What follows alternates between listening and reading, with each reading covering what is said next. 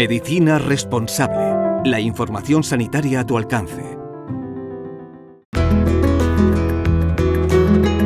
El Fonendo con Luis del Val. Todos los años mueren en el mundo más de 250.000 personas a causa de la meningitis.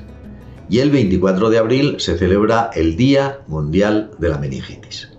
En España, a pesar de la vacunación sistemática, o puede que debido al olvido de la dosis de refuerzo, todos los años fallecen más de 100 personas y algunos años, desgraciadamente, más de 150.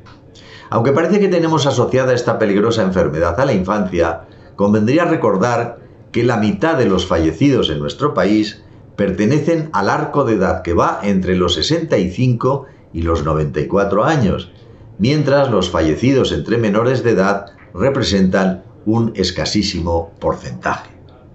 Puede que insista en ello por motivos personales, ya que pertenezco a una generación que cuando fuimos padres, en cuanto cualquiera de nuestros hijos presentaba un alto cuadro de fiebre, nos poníamos nerviosos y pensábamos si no habría tocado la peligrosa meningitis.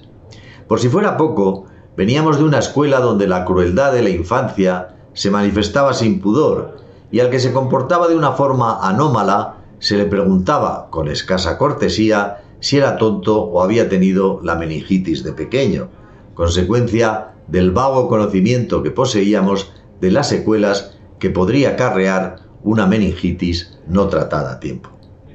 Gracias a todos los que en el mundo luchan por la erradicación de la meningitis y el deseo de que dentro de poco no haya que celebrar un Día Mundial de la Meningitis porque eso significará que ha disminuido muchísimo la cantidad de muertes que causa. Medicina responsable. Humanizamos la medicina.